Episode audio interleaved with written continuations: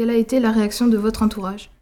Comment a réagi mon entourage quand je leur ai dit qu'ils allaient repartir, que j'allais partir aussi loin Et eh ben ils, étaient un peu angoissés parce qu'en plus c'était il y a longtemps. Il y avait pour communiquer à l'époque, c'était pas WhatsApp euh, ou le chat ou euh, Instagram ou Twitter ou Facebook. Ça, ça n'existait pas. On écrivait des lettres. Donc quand tu écrivais une lettre de Tanzanie, tu l'écrivais le mardi, tu la mettais à la poste le mercredi et eux ils l'avaient dix jours plus tard. Et donc ils lisaient ta lettre, ils faisaient la réponse et ça remettait dix jours pour revenir dans l'autre sens. Donc on avait genre des nouvelles une fois tous les 20 jours.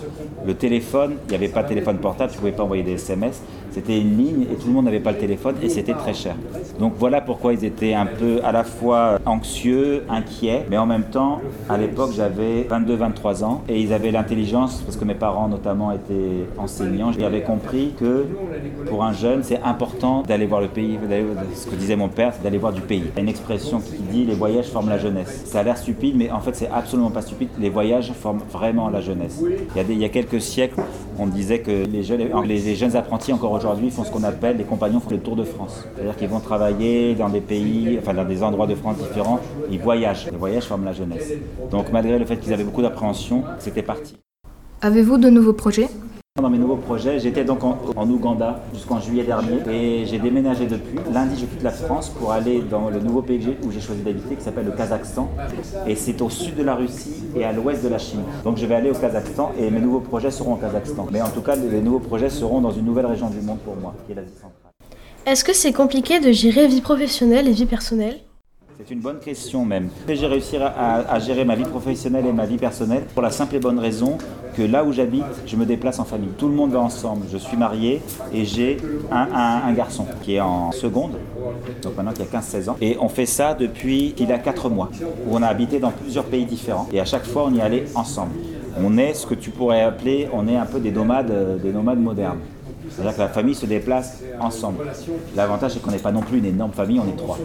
C'est pas toujours simple, mais c'est tout à fait possible. Donc le meilleur moyen que j'ai trouvé pour les concilier, c'est de faire en sorte qu'on parte tous ensemble. Et quand on choisit une nouvelle destination, par exemple le Kazakhstan, c'est des décisions qui se prennent ensemble. Chacun doit être sûr de vouloir le faire et de pouvoir trouver aussi du travail là-bas. Pourquoi participez-vous à Visa? Pourquoi je participe à Visa? Est-ce que tu connais le Festival de Cannes Le Festival de Cannes, le plus grand festival de cinéma ou un des plus grands festivals de cinéma au monde. Visa pour l'image, c'est le plus grand, le plus important, le plus ancien festival de photojournalisme au monde. Donc pourquoi participer à Visa? Ben Parce que c'est ici que si tu, tu rencontreras le plus de gens, c'est ici que ton sujet sera le plus vu. C'est ici que tu euh, auras plus de chances de rencontrer des gens, de vendre ton sujet et d'être connu et d'être reconnu.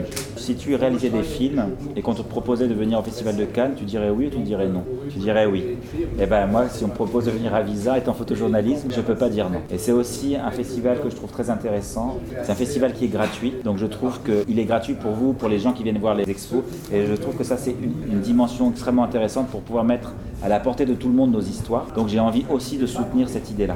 Quand tu es à Visa, ta carrière change.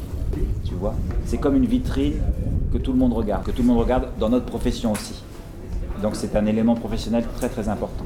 Et aussi, depuis que j'ai commencé, Visa a toujours suivi mon travail régulièrement. Ils m'ont toujours soutenu. Donc c'est un endroit où j'aime revenir, parce que j'y vois aussi mes amis.